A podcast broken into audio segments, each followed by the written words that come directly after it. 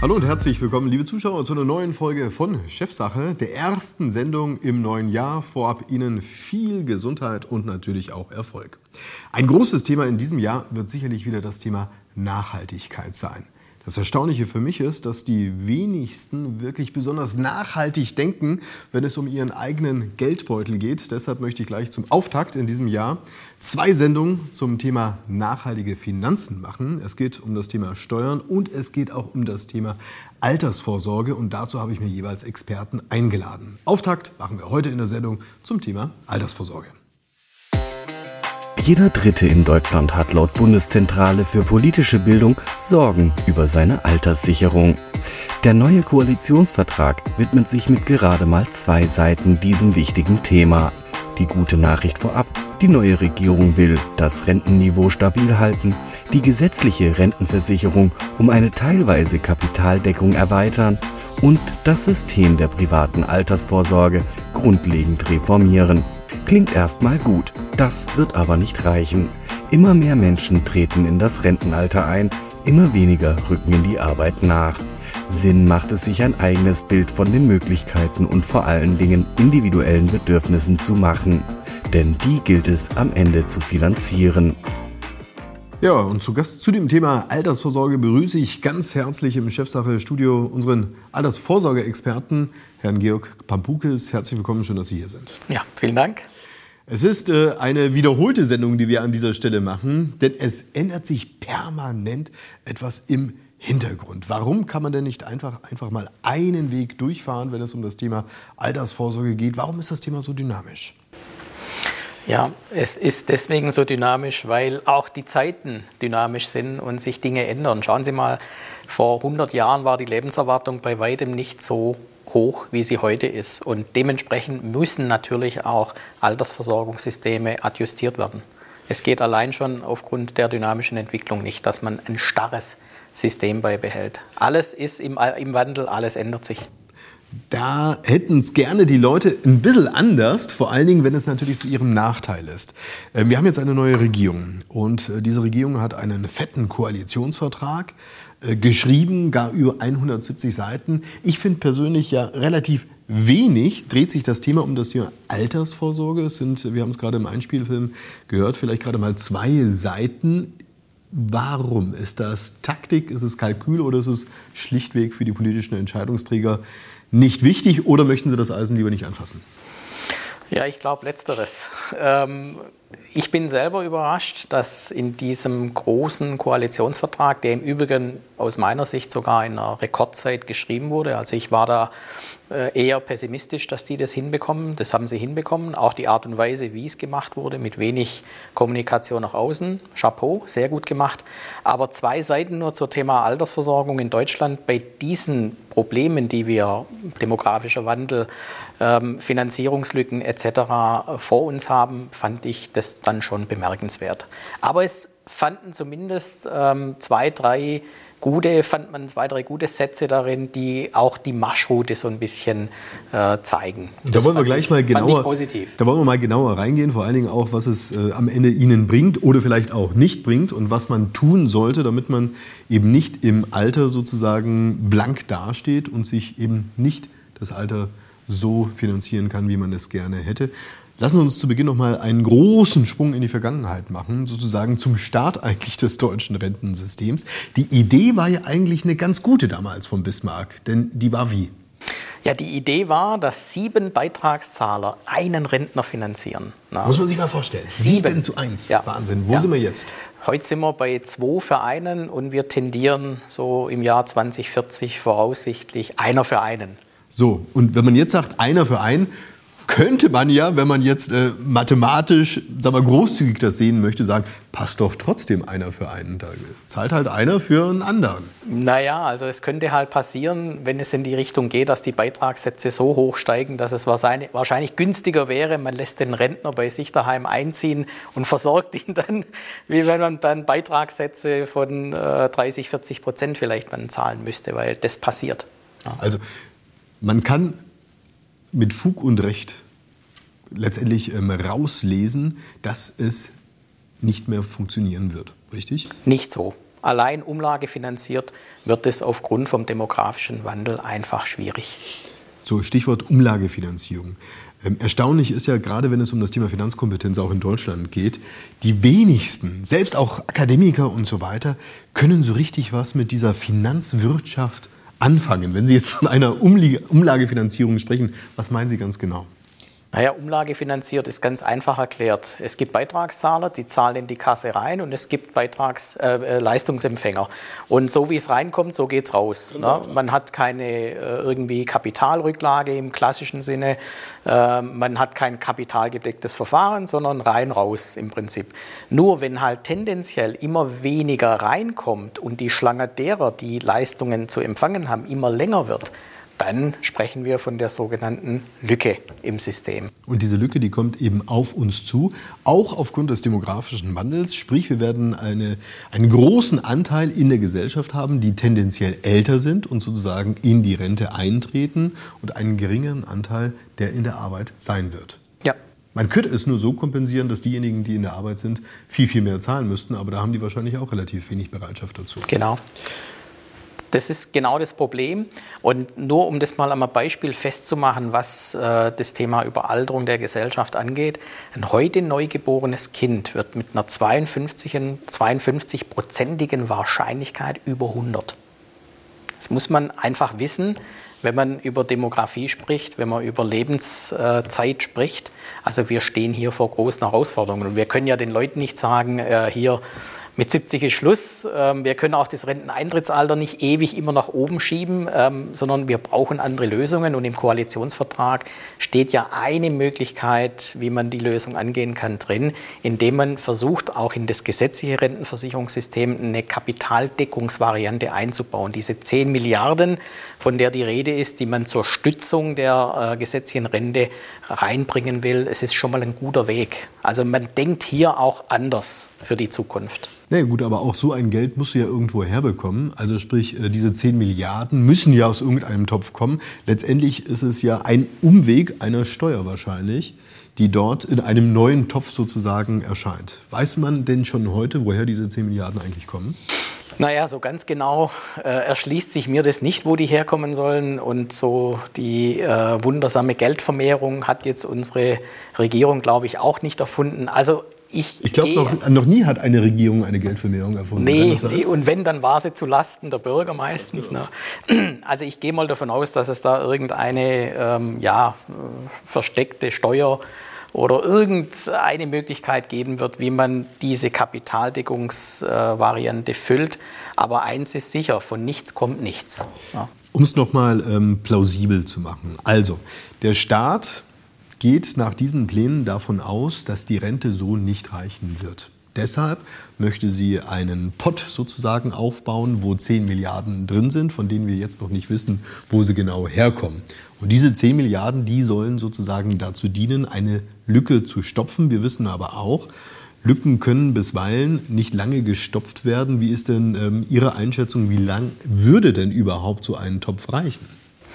Also diese 10 Milliarden, auch wenn sie sich von der Zahl her hoch anhören, die äh, würden meines Erachtens nach äh, wenige Prozentpunkte vielleicht ausmachen.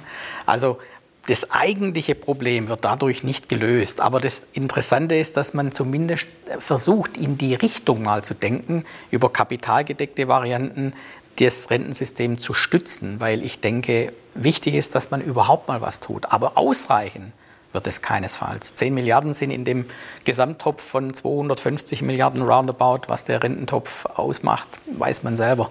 Wenn, das wenn macht jetzt, nicht die Welt aus. Ich sag mal so, wenn du jetzt so diesen äh, Koalitionsvertrag liest, dann klingt das ja prosaisch sehr gut, zum Teil sehr schlüssig, wie beispielsweise auch, ich will schon fast sagen, die Floskel, ähm, das Rentenniveau soll stabil gehalten werden.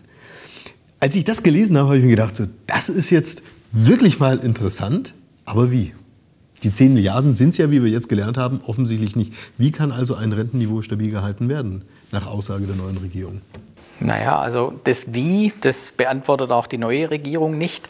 Aber wenn man einfach äh, das System betrachtet, gibt es ja nur zwei Möglichkeiten. Entweder ich erhöhe in irgendeiner Form die Beiträge, sprich Beitragssatz, und es steht uns wahrscheinlich auch eine Erhöhung bevor. Ähm, die Krankenkassen haben ja jetzt schon begonnen mit äh, Erhöhungen. Und die zweite Möglichkeit ist, sie äh, erhöhen das Renteneintrittsalter, weil Rentenniveau absenken geht ja laut dem neuen Koalitionsvertrag nicht. Man möchte es stabil halten.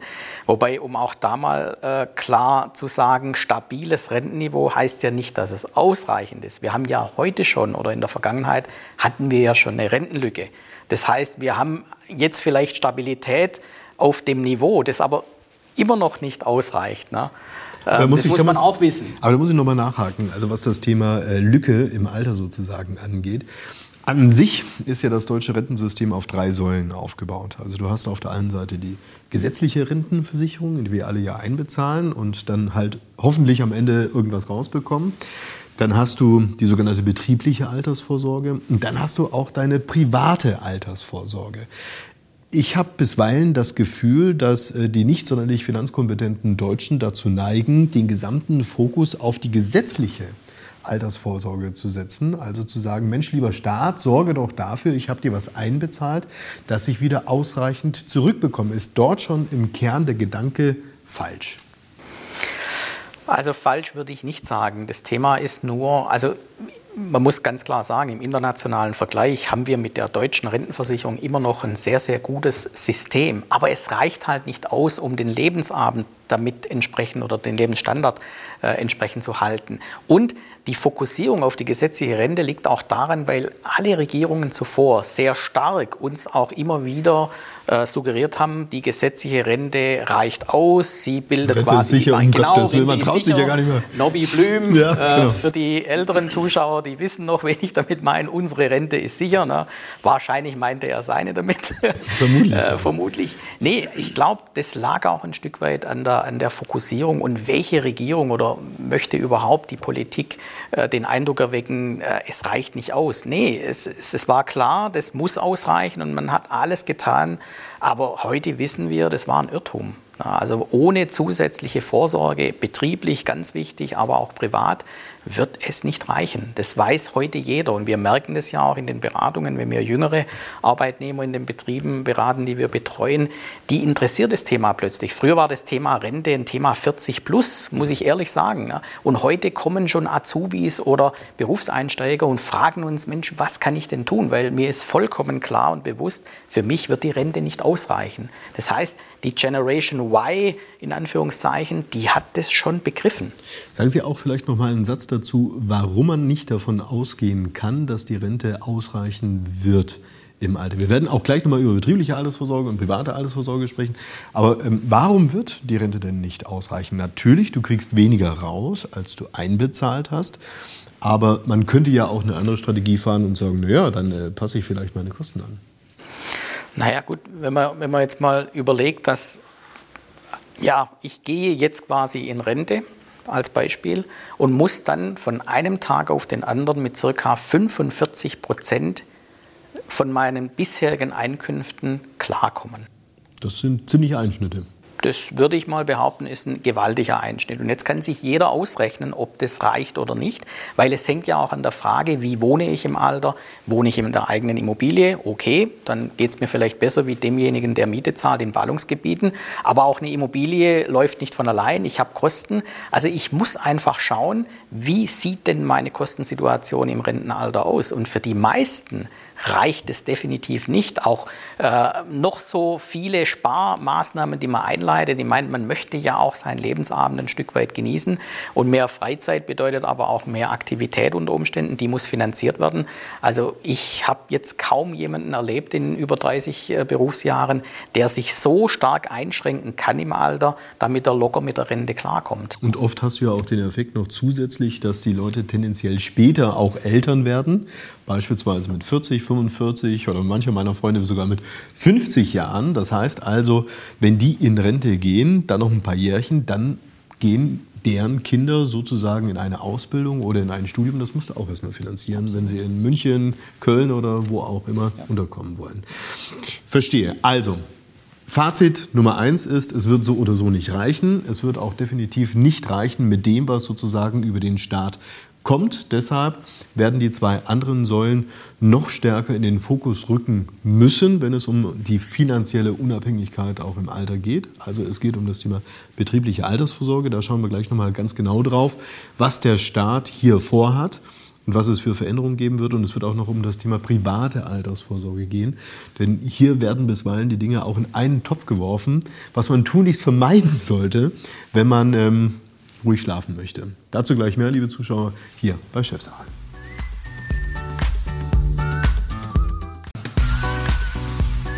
Und damit herzlich willkommen zurück, liebe Zuschauer bei Chefsache. Heute geht es um das Wichtigste. Es geht um Ihren Geldbeutel, vor allen Dingen, wie der im Alter ähm, sich füllen sollte, beziehungsweise prall gefüllt sein sollte. Wir haben gelernt, lieber Herr Pabukes, eigentlich äh, keine schöne Lektion, aber sie ist einfach mal klar ausgesprochen. Das, was wir sozusagen über den Staat bekommen werden, über eine gesetzliche Rente, wie auch immer die geregelt sein wird, ist bei weitem nicht ausreichend. Deshalb müssen zwei weitere Säulen jetzt aktiviert werden. Das eine ist, solange du noch in deinem Berufsleben bist, die sogenannte betriebliche Altersvorsorge. Das zweite ist eine private Altersvorsorge. Stichwort betriebliche Altersvorsorge. Auch da hat der neue Koalitionsvertrag ein bisschen was sich überlegt. Es heißt, dass die betriebliche Altersvorsorge gestärkt werden soll, unter anderem durch die Erlaubnis von Anlagemöglichkeiten mit höheren Renditen. Klingt erstmal spannend. Heißt was konkret? Naja, die Regierung oder auch jetzt die Koalitionäre ähm, haben erkannt, dass man in diesem Nullzinsumfeld natürlich sich sehr, sehr schwer tut, noch Renditen zu erwirtschaften. Und grundsätzlich muss man bei der Altersversorgung ja lange Zeiträume betrachten. Also ich darf hier durchaus auch ein bisschen mehr ins Risiko und kann ins Risiko gehen, weil ähm, Finanzwissenschaft ist sich da einig, je länger ich äh, quasi auf Geld verzichten kann, je länger der Anlagehorizont, umso eher kann ich natürlich auch höhere Risiken ausgleichen, sprich die Schwankungen. Wer heißt das? Ich oder der Staat oder der Arbeitgeber? Wer ja, in erster Linie natürlich der, äh, der Versicherte, äh, der für sein Alter vorsorgt. Ne? Das also heißt, der kann hier durchaus höhere Risiken eingehen. In der betrieblichen Altersversorgung ist aber die Spielregel ja die, dass der Arbeitgeber ja zunächst mal derjenige ist, der bereitstellen, haften muss, auch für das Thema nach dem Betriebsrentengesetz. Und im Koalitionsvertrag stand ja drin, dass man das Thema stärken will. Man hat es ja auch schon etwas gestärkt durch dieses Betriebsrentenstärkungsgesetz, wobei viele unserer Kunden eher der Meinung waren, das verwirrt und ist sehr kompliziert. Ähm, aber die, die, der Grundsatz, es zu stärken, war auf jeden Fall gut. Und jetzt erkennt man einfach, dass man mit den klassischen, herkömmlichen, sicheren Anlageformen kaum bis gar keine Rendite erwirtschaften kann und somit sich dahingehend zu öffnen, um das Thema vielleicht auch aktienbasierte Anlage, Sachwertanlage mit reinzubringen, ist grundsätzlich sehr, sehr gut. Also heißt aber auch nochmal grundsätzlich, jedes Unternehmen, bei dem ich angestellt bin in Deutschland, ist dazu verpflichtet, mir eine Betriebsrente anzubieten. Wie viel der Arbeitgeber selbst aber sozusagen als Zuschuss gibt, das kann durchaus differenzieren, richtig? Ja. Sehr Warum stark. differenziert es denn? Na, es gibt einen Pflichtzuschuss, der ja durch das Betriebsrentenstärkungsgesetz definiert wurde. Diese sogenannten 15 Prozent, das entspricht in etwa der Sozialabgabenersparnis, die durch die Umwandlung von Entgelt entsteht. Also eigentlich. Rechte Tasche, linke Tasche, dem Arbeitgeber so, Den Arbeitgeber tut es überhaupt nicht weh. Wir haben in der Vergangenheit schon immer drauf, äh, wir waren drauf äh, picht, dass die Arbeitgeber den Anteil sowieso reingeben. Aber eine echte betriebliche Altersversorgung mit Zuschuss oder mit Unterstützung des Arbeitgebers muss natürlich weit über die 15 Prozent hinausgehen. Na, völlig klar. Aber es ist freiwillig. Die Arbeitgeber müssen die 15 Prozent, was sie darüber hinaus machen, ist freiwillig. Und was wäre denn üblich oder, oder was ist üblich und was wäre Ihrer Meinung nach empfehlenswert? Weil es gibt ja durchaus auch sag mal, eine andere Denkweise seitens des Arbeitgebers zu sagen, es ist, ähm, ja, es ist so etwas wie eine Mitarbeiterbindung, die ich auch dort durchführe. Also sprich, wenn ich das Gehalt auf der einen Seite sehe, kann ich ja auch durch eine sag mal, vernünftig bezuschusste Betriebsrente meinem Mitarbeiter über Umwegen noch mal was Gutes geben und ihn zugleich auch an das Unternehmen binden. Absolut. Also Mitarbeiterbindung steht bei dem Thema betriebliche Altersversorgung sehr stark im Vordergrund. Sie fragten, was so gemacht wird äh, über die Pflicht hinaus. Also so aus unserer Erfahrung heraus äh, sind durchaus die Betriebe bereit, die Sozialabgaben komplett weiterzugeben. Dann reden wir schon über 20 Prozent bis 25 Prozent. Und darüber hinaus noch so eine Art Grundzuschuss in Höhe der vermögenswirksamen Leistungen, die ja hier im Ländle so irgendwo zwischen 27 und 40 Euro äh, variieren. Das ist so die Grundlage. Wir haben aber auch durchaus Betriebe, die sagen, wir sehen das Thema soziale Verantwortung hier sehr stark und wir möchten die Mitarbeiter auch binden ans Unternehmen. Die äh, gehen dann beispielsweise zu 50-50-Modellen. So nach dem Motto, Arbeitnehmer, du machst 100, dann kriegst du von mir nochmal 100 Euro drauf. Also haben wir insgesamt 200. Solche Modelle gibt es auch. Oder eben nach Zugehörigkeit. Wenn jemand 10, 20, 30 Jahre im Betrieb ist, gestaffelt, eben hier Zuschüsse bekommt. Noch eine Frage genau äh, zu dem Thema wann denn diese Erlaubnis von Anlagemöglichkeiten mit höheren Renditen erfolgt. Also wie wird das denn jetzt ganz konkret umgesetzt. Heißt das, dass mein Arbeitgeber dann auf mich zukommt und sagt, du pass mal auf, wir können die betriebliche Altersvorsorge jetzt künftig auch in irgendeinen Fonds investieren oder wird der Staat auf mich zukommen oder muss ich mich selbst drum kümmern? Wie läuft's? Ja, also das läuft erstaunlicherweise dann relativ einfach, weil wenn der Staat quasi den Rahmen vorgibt und sagt, ihr dürft mehr machen, dann sind, äh, ist quasi der Ball wieder zurück bei den Anbietern am Markt. Das heißt, die Versicherer, die Banken werden entsprechend Produkte mit höheren ähm, Sachwertanteilen oder Aktienquoten entsprechend dann äh, anbieten, wobei die es ja heute schon gibt. Also es gibt ja fondgebundene Produkte, es gibt indexorientierte Produkte. Nur wird es jetzt halt wahrscheinlich äh, eine deutlich, ein deutlich größeres Angebot äh, dann geben, weil eben auch äh, der Staat diesen Spielraum ermöglicht, um die Arbeitgeber nicht dann durch eine höhere Aktienquote stärker in die Haftung zu nehmen. Bringt mich aber auch gleich wieder zu der Überlegung unserer dritten Säule sozusagen, wenn ich weiß, dass ähm, es mehr Angebote am Markt gibt, beispielsweise durch Versicherungsgesellschaften oder Banken oder was auch immer, weiß ich mittlerweile auch schon als geübter Anleger, Achtung, Kostenfalle. Da wird erstmal einer sich vielleicht eine ordentliche Portion abgreifen und dann landet wieder recht wenig bei mir. Da wäre es doch gleich geschickter, dass ich das Geld in die private Altersvorsorge stecke. Also sprich, dass ich beispielsweise in Aktienfonds investiere, dass ich in ETFs Exchange Traded Funds investiere, die in der Regel weniger Kostenanteile haben als die üblich gehandelten ähm, offenen Investmentfonds. Was ist denn mit dieser Überlegung, dass ich eigentlich auf die betriebliche Altersvorsorge pfeife und stattdessen das Geld mir spare für die private Altersvorsorge. Könnte ich auch machen. Könnte man machen, wäre aber aus meiner Sicht äh, dann zu kurz gesprungen. Warum? Bei der betrieblichen Altersvorsorge habe ich eine, einen Renditeaspekt, den viele überhaupt nicht erkennen, nämlich die sogenannte Systemrendite. Ich habe beispielsweise, wenn ich einen Arbeitgeberzuschuss habe, das zahle ich schon mal selber nicht mehr aus der eigenen Tasche. Dann habe ich zusätzlich die staatliche Förderung, nämlich die ersparten Steuern und Sozialabgaben. Einfaches Beispiel, bei 100 Euro ist etwa der Anteil bei einem Durchschnittsverdiener, der vom Arbeitgeber die Sozialabgabenersparnis und noch vermögenswirksame Leistungen bekommt, circa 20 bis 30 Euro Eigenanteil. Das heißt, 20 bis 30 Euro Eigenanteil, aber 100 Euro arbeiten für mich. Da müssen Sie erst mal mir eine Anlage zeigen, die Ihnen 70 Prozent bringt, weil genau das ist die Subvention an der Stelle. Dass die Renditen nachher im Produkt möglicherweise nicht vergleichbar sind mit einem ETF-Fonds oder einem Aktienfonds, ist klar. Aber dafür habe ich hier eine systematische Rendite, mit der ich rechnen kann. Und ich habe ein Produkt, das nachher doch noch Garantiekomponenten beinhaltet. Während im ETF oder in den Aktienfonds bin ich halt komplett am Markt und das bedeutet auch, Märkte können auch nach hinten gehen bzw. Rückschläge erleiden und damit bin ich dann auch in einem viel, viel höheren Risiko. Dessen muss ich mir bewusst sein. Ich kann das machen als Ergänzung, aber ich würde die Altersversorgung immer auch neben der gesetzlichen Rente auf sichere Fundamente stellen, dass ich auf jeden Fall mit einem Betrag X im Alter rechnen kann. Und allein alles auf die Aktie oder auf ETFs zu setzen, wäre aus meiner Sicht zu risikoreich wenn das nicht mal ein Schlusswort ist. Herzlichen Dank für das Gespräch. Georg Pabukes, heute zum Thema Altersvorsorge. War schön, dass Sie hier waren. Vielen Dank. Liebe Zuschauer, das war es wieder hier soweit bei Chefsache. Es würde mich freuen, wenn Sie in der nächsten Folge wieder einschalten. Dann werden wir uns noch sehr viel konkreter um das Thema Steuern unterhalten, denn auch hier können Sie unmittelbar direkt auch schon in diesem Jahr sparen. Wie ganz genau, das erfahren Sie in der nächsten Folge. Bis dann.